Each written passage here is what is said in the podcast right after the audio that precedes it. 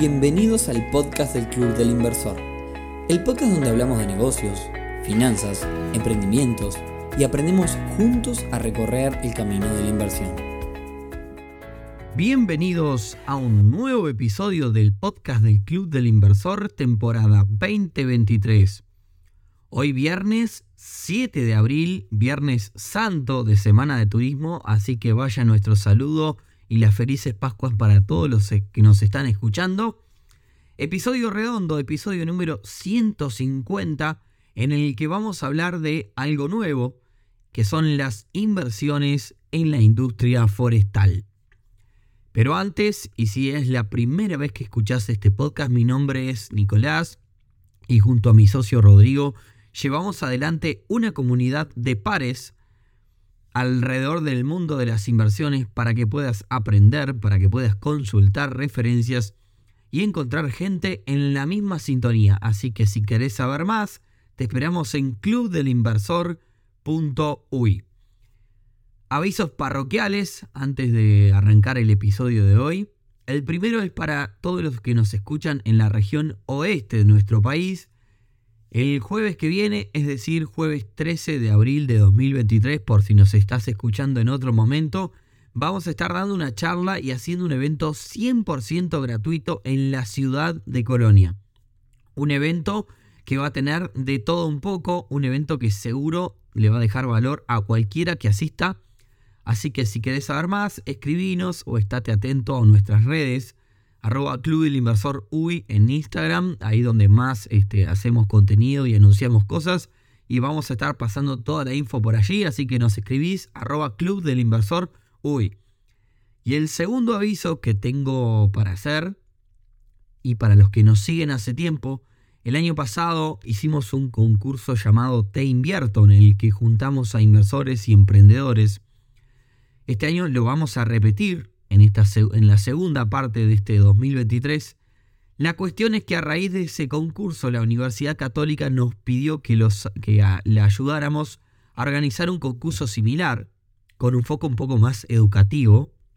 Así que si tenés un emprendimiento en busca de financiación o si te gustaría conocer emprendimientos en los cuales puedas invertir, tenés hasta el 30 de abril para anotarte. Si te interesa, como siempre, escribinos, te pasamos toda la info o seguinos en nuestra red que ahí vas a encontrar toda la información. O nos escribís y te pasamos cómo, cómo inscribirte. ¿Bien? Bueno, finalizados los avisos parroquiales, ahora sí arrancamos con el tema del día de hoy, que son las inversiones en el rubro forestal.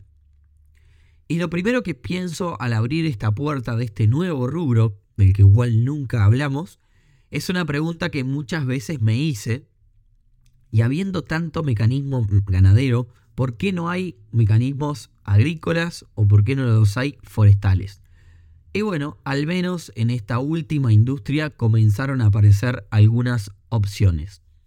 Este episodio llega en este momento porque hace muy poquito hicimos un evento de club con un mecanismo de inversión del rubro forestal y por pura casualidad el mismo día, estábamos hablando en el evento, la gente de Nobilis sacó un producto eh, del mismo rubro, así que me pareció un momento ideal para inaugurar esta industria aquí en el podcast.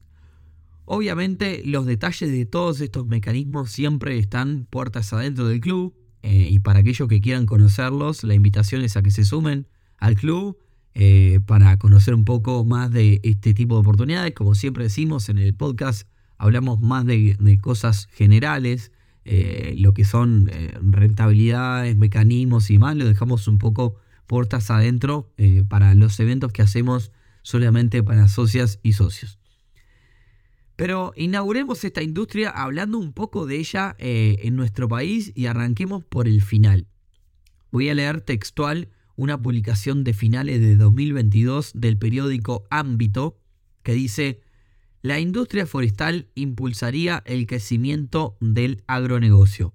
Para 2023 se estima que la industria supere los 3.250 millones de dólares en exportaciones, logrando un récord histórico, según análisis del Ministerio de Ganadería, Agricultura y Pesca. Pero ahora, bueno, con este titular. Este es el titular. Ahora vayamos eh, para atrás, digamos, ¿no? Y entendamos qué fue lo que pasó y qué nos llevó a todo esto. Todo comenzó en el año 1987, es decir, bastante atrás, en donde Uruguay presenta una ley para regular y establecer índices de productividad de los bosques, así como está en el caso de los campos el índice CONEAT. Para aquel entonces Uruguay eh, contaba con 15.000 hectáreas forestadas. Para hacer un salto medio grande, ya en, 2019 Uruguay eh, contaba, ya cuenta con más de un millón de hectáreas forestadas. Pasamos de 15.000 en el año 87 a 2019 con un millón de hectáreas forestadas. Fíjense que un periodo de 30 años eh, prácticamente donde se, se forestó un montón para marcar un poco el, volumen del crecimiento. ¿Qué se hacía con esta madera? Bueno, esta madera iba para aserraderos, a trabajos de carpintería, a lo que llamamos trabajos chicos, por así decirlo. ¿Y, por qué digo trabajos chicos? Porque acá las grandes impulsoras de este negocio, em, más que la forestación en sí, fueron las papeleras. En el año 2007 se instaló en Uruguay UPM, en el año 2014 eh, fue el turno de Montes del Plata y ahora en 2023 se viene UPM2. Para que entiendan, traducido en números, entre las tres plantas se necesitan 9.6 millones de toneladas de madera por año, que se convierten en 4.8 millones de toneladas de pasta de celulosa para exportación.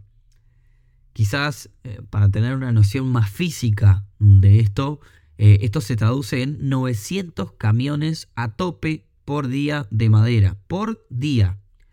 Y todo esto genera casi un 6% del PBI, es decir, del Producto Bruto Interno del Uruguay. El 6% de los ingresos de nuestro país vienen de este negocio. Es decir, que una parte importante de nuestra economía eh, está sobre esta industria. Además, eh, naturalmente mueve un montón de puestos de trabajo, se imaginarán, en varios rubros. Se estima que casi 25.000 puestos de trabajo son lo que generan esta industria forestal hoy día. Rubros, por ejemplo, como el ferrocarril. El ferrocarril estaba prácticamente un medio extinguido en Uruguay y hoy fue reactivado por esta industria, en parte por este proyecto de UPM2 que se ubica en Pueblo Centenario para quienes no conocen, Pueblo Centenario es un pueblo que está geográficamente en la mitad del Uruguay, en la mitad del país, por lo cual se, va, se le va a hacer llegar eh, productos eh, desde todo el país y además tiene que, eh, digamos, el, resultado de, la explotación de, esos campos tiene que salir por, por barco, por lo cual tiene que ser trasladado a Montevideo y hacia el puerto. Entonces, eh, allí el ferrocarril es el mecanismo más económico por más que se tenga que hacer una inversión grande. Y bueno, todos estos números gigantes abren la oportunidad de que aparezcan empresas que participan en varias partes de la cadena del negocio forestal. Pero como el volumen y los números son tan grandes, no les queda otra que buscar financiación, por supuesto. Y allí es donde entran las oportunidades para los inversores. Como ya les indiqué anteriormente, todos los detalles los vamos a dejar en el evento que hicimos en el club eh, hace poco con, con esta empresa. Pero a diferencia del negocio ganadero, la industria forestal cuenta con altos estándares de, de eficiencia, auditorías introducidas por estos gigantes, estas empresas enormes que vinieron a Uruguay en el negocio de la celulosa y como todo, lo que es muy eficiente obtiene buenos resultados, por lo cual en términos de rentabilidad, al menos las empresas que están involucradas en este negocio eh, hablan de que tienen mejores rentabilidades que el mundo de la eh, ganadería. En el club, como les contábamos, tuvimos un evento con una empresa que lo que hace es conseguir campos forestales de bosques, los cosechan, realizan el proceso de selección, de secado de la madera, procesan la madera para ser transportada, la transportan y la entregan a las papeleras. Básicamente le dan el servicio completo a las papeleras en lo que tiene que ver con madera. Pero como decimos al comienzo de, como decíamos al, comienzo del episodio, al mismo tiempo que hacíamos eh, el evento de la industria forestal en el club, charlábamos de que justo ese mismo día, pura casualidad, la gente de Nobilis, corredor de bolsa, anunciaba una oportunidad de inversión también eh, en el rubro. Por lo cual eh, nos, reímos de que es algo bastante casual, que, que, todo pase al mismo tiempo. Pero bueno, les cuento un poco qué es lo que hizo la gente de Nobilis.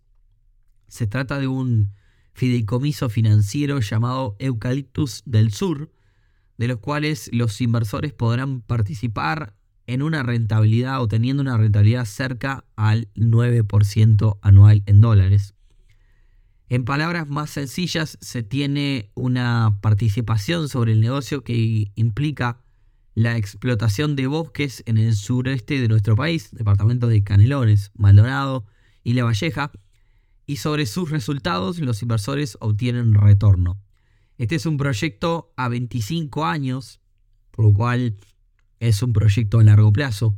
Quizás para quien está cerca del, retiro, eh, bueno, lo vea como eh, algo, digamos, este, que, quizás no le convenga, porque es un proyecto bastante en el largo. Pero lo interesante que tiene es que eh, este tipo de cosas tienen un mercado secundario.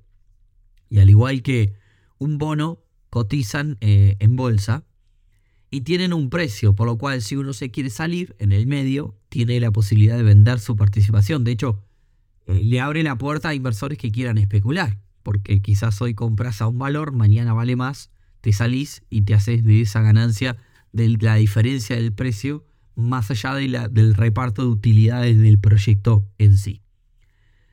Así que bueno, eh, para salirse, como siempre, se hace a través de eh, corredor de bolsa. La pregunta es, ¿qué nos dice todo esto? Bueno, esto nos dice que la industria va en un crecimiento exponencial. De hecho, eh, después de todo esto, Uruguay se termina posicionando en el top 5 de productores de celulosa a nivel mundial. Y lo que nos dice es que si hay un crecimiento en la industria, por supuesto que atrás de esto hay un montón de financiaciones bancarias, que siempre viene antes de la financiación privada. Y también hay financiación privada. Y ya se le está abriendo la puerta a inversores. Entonces, esto nos está diciendo que es de esperar que aparezcan cada vez más oportunidades en esta industria. Y sobre todo cada vez más al alcance del inversor minorista. Así que yo que ustedes estaría muy atento a esta industria que está creciendo un montón. Y bueno, si estás en el interior y tenés un campo con hermosos árboles, podés tener una mina de oro sin saberlo. Así que presta atención un montón a esta eh, industria que bueno, veremos en estos siguientes años cómo es que sigue creciendo. Y bueno, creo que este fue un repaso general sobre tanto eh, la industria como viene en Uruguay, como eh, las diferentes oportunidades que están surgiendo. Ya para hacer un pasar raya, eh, básicamente está el fondo de Nobilis y también está la posibilidad de fondear, es decir, de capitalizar empresas que están dando servicios a esta industria. Eso es un poco las posibilidades que hay hoy día. Así que bueno, nada, con esto no quiero que sea muy largo porque es un episodio de turismo y demás. Probablemente me escuchen eh, estando de vacaciones, así que nuevamente unas felices Pascuas para todos. Espero que los que pudieron descansar esta semana les haya servido para seguir. Eh, hay gente que dice que arrancó el año ahora, pero bueno, la realidad es que hace tres meses que estamos, tres, cuatro meses que ya arrancó el año.